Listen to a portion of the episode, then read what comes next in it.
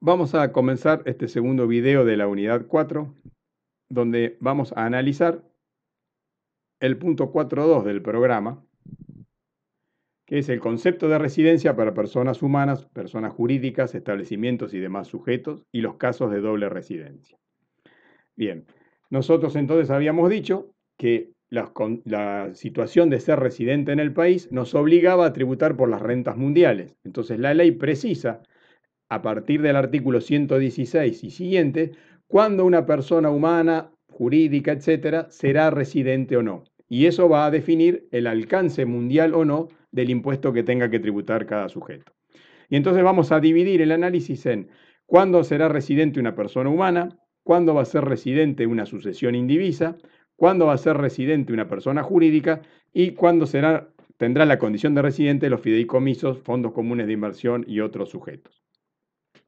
Bien, entonces, yendo ya a las personas humanas, aquí aparece el concepto de nacionalidad de alguna manera, porque dice que serán residentes aquellos argentinos, los de nacionalidad argentina, que sean nativos o hayan adoptado administrativamente la nacionalidad argentina durante todo el lapso desde el nacimiento hasta que pierdan la condición según lo que establece el artículo 117.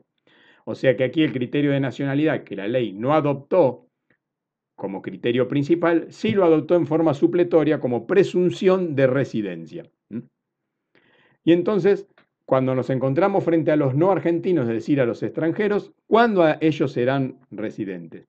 Bueno, es cuando hayan obtenido, a través de un trámite administrativo, la residencia permanente en el país, o, si no hicieron ese trámite, si hayan permanecido al menos 12 meses en el país. Es decir, tienen que estar 12 meses viviendo en la Argentina si no obtuvieron el trámite.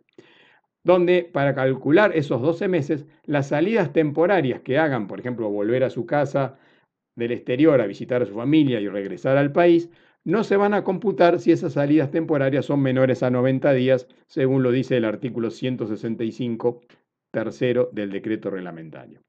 Entonces, si lo vemos aquí en un ejemplo, nosotros tenemos una persona que vivía en el exterior, aquí en este segmento azul, y el 15 de mayo del 2020 decide venirse para la Argentina.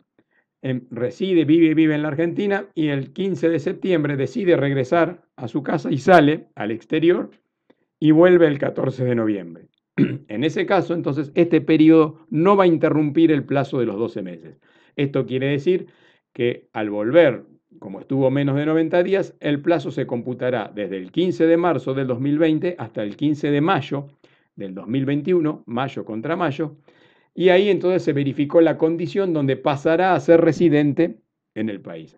Ahora, la condición de residente no lo adquiere a partir del 16 de mayo, sino que la ley da un lapso, digamos, para que tenga vigencia la aplicación del criterio de renta mundial y será residente a partir del primer día del mes subsiguiente a aquel en que se cumplió la condición de haber obtenido la residencia permanente en el país o haber permanecido los 12 meses. En este caso sería a partir del primero de julio del 2021 adquiere la condición de residente.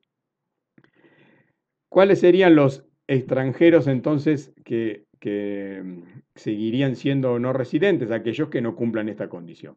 Ahora, también puede ocurrir que haya extranjeros que hayan obtenido la residencia permanente en el país, hayan obtenido el trámite, pero a pesar de ese trámite, su estadía obedece a razones que puede demostrarse cabalmente que la intención no es la permanencia habitual. Si ellos acreditan tal circunstancia ante la FIP, y eso lo pueden hacer con una antelación no inferior a 30 días antes de cumplir el famoso plazo de los 12 meses que lo llevaría a la condición de residente, el extranjero no será residente. Es decir, sería la situación de que alguien a los cinco meses obtuvo la residencia permanente en el país, con lo cual estaríamos activando la posibilidad de que sea residente. Él presenta una nota diciendo, no, yo no tengo la intención de permanecer habitualmente en el país, vengo a hacer un negocio puntual, a hacer un curso, es decir, una actividad específica que demuestre que no piensa quedarse. Y entonces ese, mm, ese pedido para seguir siendo no residente y que no se le aplique renta mundial, tiene que hacerse 30 días antes de cumplirse los 12 meses. Evidentemente que por más que haya hecho ese trámite, si transcurrieron los 12 meses y permanece en el país, ahí sí será residente a partir del primer día del mes subsiguiente, como habíamos visto en el, en el cuadro anterior. Bien, entonces finalmente, si la persona es argentina, será residente.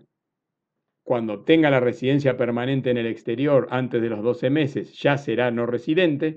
O, si no ocurre tal situación y permanece en forma continua en el exterior por 12 meses, con esta cuestión puntual de las salidas este, menores a 90 días, ahí pasará a ser de residente a no residente y la consecuencia será que no tributará más por renta mundial, sino por renta argentina. Y entonces planteábamos aquí la cuestión de los 12 meses como el que hace el cambio de la, condición que establece el cambio de la condición, pero la vigencia, como veíamos recién, tiene un pequeño delay, un pequeño retraso. Supongamos a alguien que es residente en el país y el 15 de abril del 2020 vuela y se va al exterior. Si no obtuvo la residencia permanente en el exterior, hay que esperar hasta el 15 de abril del 2021 para que se cumpla el plazo de los 12 meses. Pero ese día ya deja de ser residente, no, sigue siendo residente un periodo más de un mes y medio aproximadamente para pasar a ser tributariamente como residente en el exterior recién el 1 de junio del 2021. Ahora, ¿Qué ocurre? Puede haber diferencias o discrepancias entre el momento en que la persona se va del país y el que resulta esta condición de residente a no residente. Por ejemplo, si la persona es residente y adquiere a través de un trámite que hace la residencia permanente en el exterior y todavía sigue viviendo en la Argentina, él tiene que acreditar ante la FIP tal situación, diciendo, mire, yo estoy acá, ustedes creen que soy residente, pero en realidad he dejado de serlo porque obtuve la residencia permanente en el exterior. En este caso, lo que tengo que hacer, el contribuyente va a presentar la declaración jurada por el criterio de renta mundial, es decir, como un residente, desde el inicio del año, donde empezó esa situación, hasta el final del mes siguiente al mes en que obtuvo la residencia permanente en el exterior. Como veíamos hoy, si la residencia permanente sale aprobada el 20 de abril, nos iremos, digamos, todo el mes de mayo y haremos una liquidación desde el 1 de enero hasta el 31 de mayo. Y además, también por supuesto, está obligado, si no lo hizo, a presentar las demás declaraciones juradas de años anteriores que no hubiera este, presentado. Al revés, puede ocurrir un caso inverso, es decir, una pérdida en vez de anticipada diferida. La persona es residente, adquiere la, la residencia administrativa en el exterior, pero luego de ausentarse del país. Primero se toma el avión y luego la adquiere.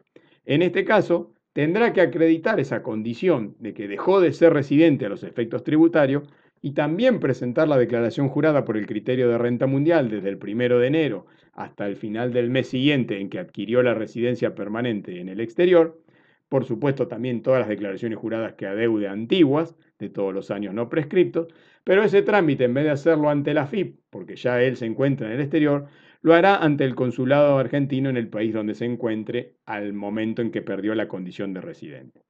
Desde el punto de vista práctico, en realidad, las declaraciones juradas se pueden presentar por los servicios web de la FIP, por lo tanto, en realidad no interesa dónde esté, va a poder presentar las declaraciones juradas este, a través del criterio de renta mundial en cualquier lugar que se encuentre vía Internet.